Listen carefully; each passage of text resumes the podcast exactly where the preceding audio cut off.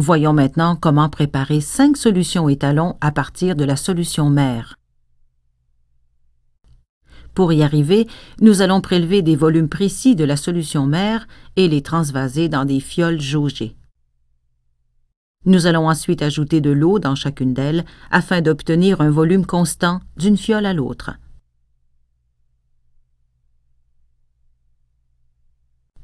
Puisque nous disposons de fioles jaugées de 50 ml, nous allons fixer le volume final des solutions étalons à 50 ml. Les concentrations des solutions étalons seront naturellement plus faibles que celles de la solution mère. On choisit ici des valeurs de concentration comprises entre le dixième et le centième de celles de la solution mère. Fixons ces concentrations à environ 10, 8, 6, 4 et 2 millièmes mol par litre respectivement. Consignons ces données dans un tableau. Inscrivons la concentration de la solution mère, les concentrations des solutions étalons à préparer, le volume final des solutions étalons et le volume de solution mère à transvaser pour chaque solution à préparer. Le tout sans oublier les unités respectives de ces données. Nous allons maintenant calculer les volumes de solution mère que nous devons transvaser dans les fioles jaugées. Ce calcul est basé sur la relation CI-VI égale CF-VF, où C signifie concentration molaire volumique, V volume, l'indice I signifie initial et l'indice F final. Chacun des membres de cette égalité correspond à un nombre de moles. Cette égalité signifie que le nombre de moles de soluté prélevé initialement ne change pas au cours de sa dilution. Nous devons obtenir une concentration de 10 fois 10 à la moins 3 moles par litre pour un volume final de 50 ml. Notre concentration initiale est de 0,0990 moles par litre.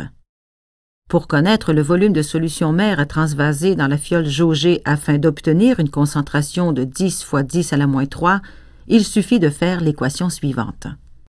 La concentration finale CF multipliée par le volume final VF divisé par la concentration initiale nous permettra d'obtenir le volume initial de solution mère que nous devrons prélever.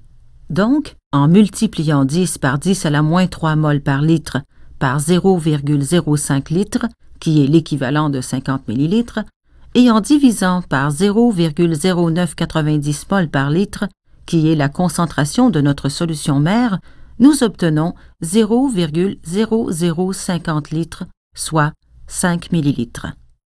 On obtient les volumes à transvaser pour les autres solutions par un calcul analogue, en remplaçant la concentration finale par 8, 6, 4 et 2 fois 10 à la moins 3 mol par litre respectivement. On apprend ainsi qu'il nous faudra transférer respectivement 5,00, 4, 3, 2 et 1,00 millilitres de solution mère dans les fioles pour préparer les cinq solutions étalons. Maintenant que nous connaissons les volumes à transvaser, insérons ces nombres à l'intérieur de notre formule. Nous saurons ainsi quelle sera la concentration molaire volumique des solutions étalons que nous nous apprêtons à préparer. Pour un volume de solution étalon de 5 ml, nous obtenons une concentration de 9,90 fois 10 à la moins 3 mol par litre.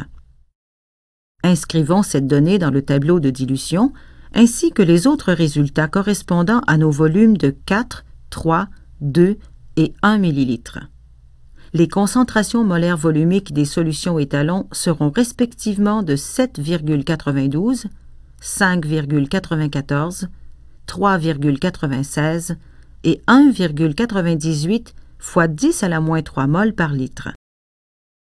On obtiendra une meilleure précision en utilisant des pipettes jaugées pour transférer les quantités de solution mère. Rassemblons le matériel. Un flacon laveur contenant de l'eau distillée, la solution mère, 5 fioles jaugées et 5 bouchons propres, un bécher de 100 ml, un bécher de 50 ml, un bécher de 150 ml des pipettes jaugées de 5, 2 et 1 ml, une burette graduée, une poire et finalement du papier lentille. Assurez-vous que tous les instruments sont propres en les rinçant à l'eau distillée et en vérifiant que l'eau n'y perle pas. Si l'eau perle sur la surface interne des instruments, il faut les nettoyer. Rincez la pipette jaugée de 5 ml à trois reprises avec la solution mère. Procédez ensuite au transfert du volume calculé dans la première fiole jaugée selon les consignes montrées dans le document maniement de la pipette. Pour transférer 4 ml de solution mère dans la deuxième fiole, vous devez transférer 2 fois 2 ml avec la pipette jaugée de 2 ml. Pour transférer 3 ml de solution mère dans la troisième fiole jaugée, vous utiliserez la pipette de 2 ml et la pipette de 1 ml, et ainsi de suite. Ces opérations nombreuses vous paraîtront peut-être longues et fastidieuses. Dans ces circonstances, vous avez peut-être avantage à utiliser une burette. Nous utiliserons ici une burette de 25 ml, mais une burette de 10 ml ferait aussi l'affaire. Rincez puis remplissez la burette avec la solution mère en suivant les consignes décrites dans le document La préparation de la burette. Versez les volumes calculés dans chacune des fioles jaugées. Complétez ensuite le volume de chaque solution en ajoutant de l'eau jusqu'au trait de jauge.